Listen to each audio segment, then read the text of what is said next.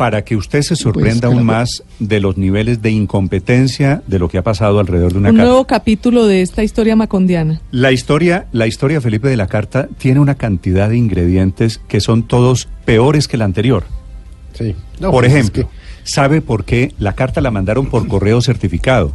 Que eso es un correo más o menos baratongo, es un correo en, No, el, que, eso en- vale- en- El ahorro del Estado. en el que usted man- y pregunto yo Ah, es la austeridad ¿Por qué mandaron, por qué mandaron por correo certificado? Pues resulta que es que hay un, un contrato entre entidades públicas y Adpostal. Ujú. Y entonces, Y ahora es 472. 472. eh, eso, y 472. Y entonces, la niña de la Oficina Internacional del Ministerio de Justicia decidió ella solita, que es la gran, la gran tomadora de todas las decisiones, una decisión sobre cómo se manda una carta no la toma la ministra. La niña de Asuntos Internacionales dijo, tenemos contrato con 472, aprovechemos porque el contrato, que es para papeles ordinarios, nos permite enviar esto por correo certificado. Pero hay cinco maneras diferentes, cinco para hacerlo más expedito. Correo Express, por ejemplo, que usted paga un poquito más Claro. y, lo, y tiene la garantía de que va a llegar. Correo certificado es más o menos como usted manda un libro suyo. Usted necesita mandar un Como libro en suyo. barco, cuando uno dice que en barco para que le salga más barato. Eh, y pasó lo siguiente, efectivamente la carta se fue el 10 o 11 de diciembre del año pasado, pero como era una carta que no estaba recomendada, que no tuvo ninguna clase de seguimiento, se demoró, ¿sabe cuánto en Bogotá, en requisas? Este es un sobre de Manila, chiquitico.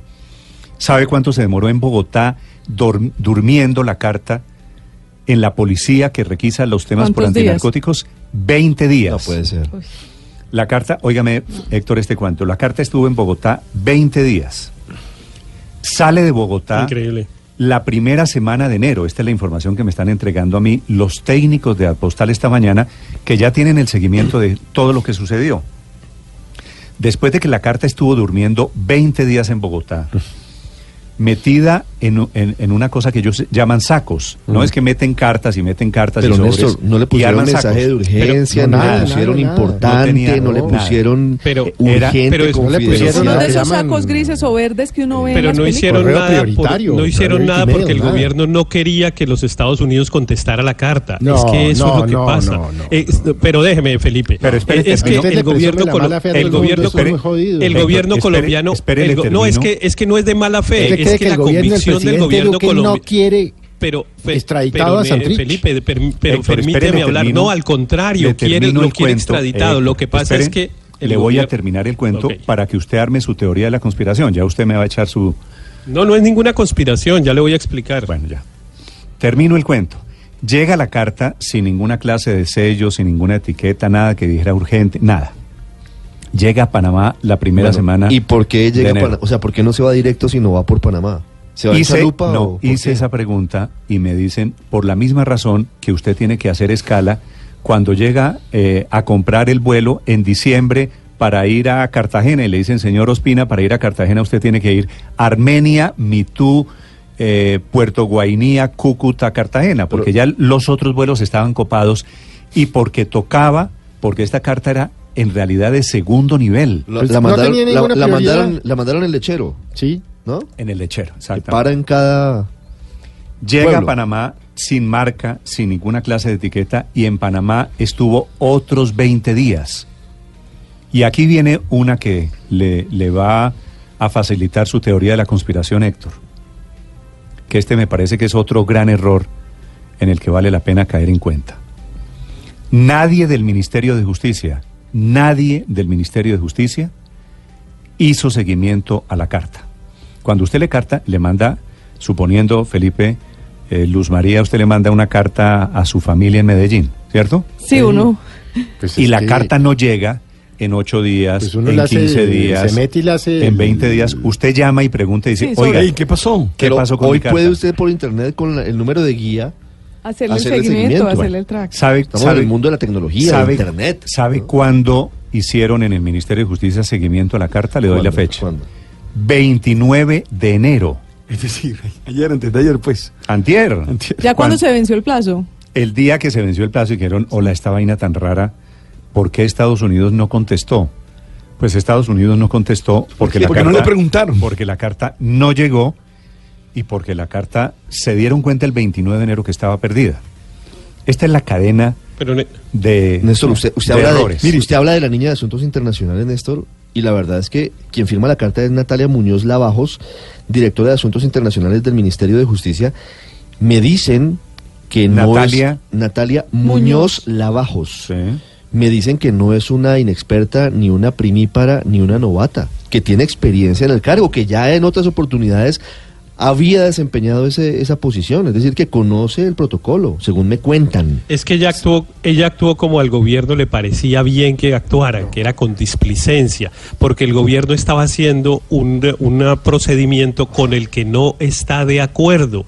El, el gobierno estaba mandando esa carta contra su voluntad. Pero el Héctor, gobierno sostiene si hay que la- alguien, el gobierno, si pero hay permítame, alguien- no, es que la teoría se le desbarata por una razón. Si hay no, alguien pero, pero, interesado pero en si que no me permite ter- terminarla, no puedo. en que Estados Eh, Unidos es que el gobierno las pruebas para extraditar No, a no es cierto. era el gobierno. Esto, No es esto cierto, un problema el gobierno colombiano. JEP, dice que no es pero es que la no me, pero no me han dejado terminar la frase. Bueno, el gobierno pues. colombiano cre- el gobierno colombiano cree que la JEP no tiene por qué pedir esas pruebas. Que eh, el gobierno colombiano sostiene la tesis que Nicolás Uribe nos ha defendido aquí de manera brillante durante todos estos días. Él cree que la JEP está abusando de su poder al pedir ese, al pedir esas pruebas. Al gobierno colombiano, digamos, digámoslo en el mejor sentido, le da pena ir a decirle al gobierno de Estados Unidos, mándeme las pruebas, porque evidentemente en esa interpretación está cambiando una regla de juego que no se aplica en otros casos de extradición. No sé si me eh, explico. Me parece que es como si yo eh, le, le pido a alguno de ustedes un favor y les insisto, y, y ustedes, alguno no quiere, no, mire, que va, pídale plata prestada a tal, y esa persona, no, pero qué pena, pero mire, que es que la necesito, cualquier cosa, y usted finalmente accede, pero claro que Sí, usted pero- está pero haciendo una ¿sabe cosa contra su voluntad.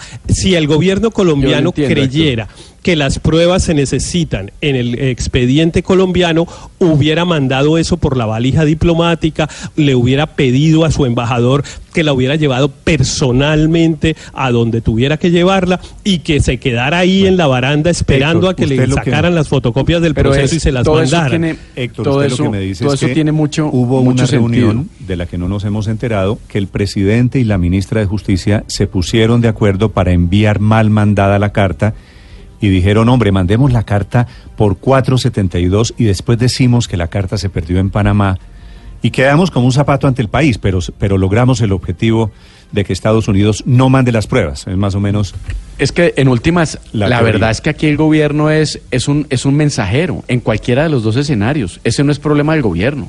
Si Estados Unidos decide en dos meses quitarle la visa a los magistrados de la JEP porque considera que están protegiendo a narcotraficantes, es una decisión autónoma del gobierno norteamericano.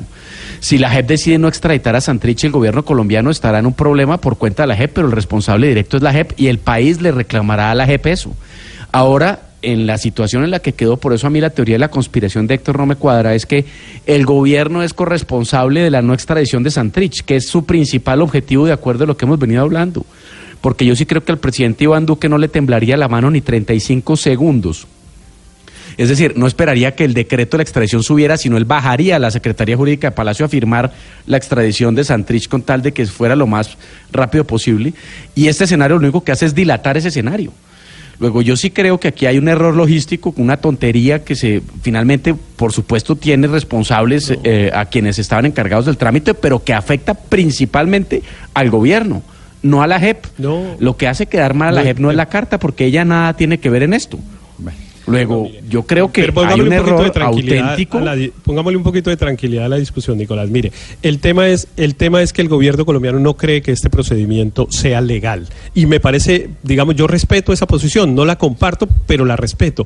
Y el gobierno colombiano prefiere que el gobierno de los Estados Unidos lo apoye en su interpretación, entre otras cosas, ¿para qué? Para que si alguien, si hoy pueden, cogen a otro guerrillero diciendo que cometió el mismo delito que les indi- del que se indican a Santrich, Santrich, pues no haya este mismo procedimiento, sino que la JEP se limite a recibir la petición y a certificar si lo que dice el que lo está pidiendo es la fecha correspondiente. Eso es, no es ninguna conspiración, es al Yo creo que contrario. ya después de, Esa- de recoger más información uno se da cuenta que que realmente es un Pero- tema de pero es al- incompetencia. Pero mire, Entiendo- lo que yo estoy diciendo es al contrario. Yo ni el- estoy el sindicando al nivel- gobierno de conspiración, Está el nivel ni de- estoy diciendo ni estoy diciendo que, que lo están haciendo de mala fe, lo están haciendo por convicción. El gobierno colombiano No. cree que no hay que pedir las pruebas, pero- que al señor hay que mandarlo sin ministra pruebas.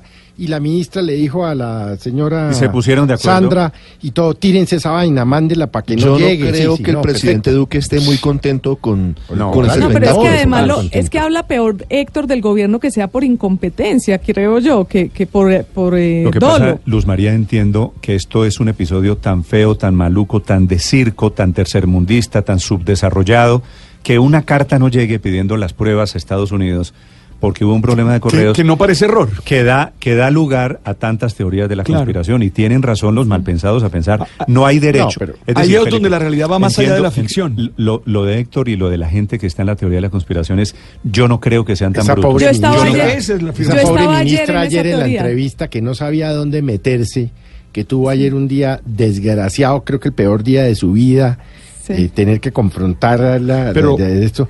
Y entonces, entonces fue que la ministra, que si hubiera mon- que si hubiera estado en una conspiración, pues hubiera tenido unos argumentos mejores Pero de además, los que tuvo ayer. pero es que la conspiración nos hace quedar en ridículo. Si uno busca una conspiración, hace algo. Si uno es tan inteligente para conspirar, entonces hace algo que lo deje bien a uno, no, que eso, lo deje hubiera peor. tenido, hubiera tenido mejor argumentos que los que tuvo ayer que decir, mire, Néstor, no tengo una explicación, esto es de Ripley. Es, un- Así es. es muy triste, Néstor. El error es muy grande y ahora se esperan las consecuencias, porque Ocho- tiene que haber consecuencias. 8 de la mañana, 3 minutos. En segundos, mucha atención.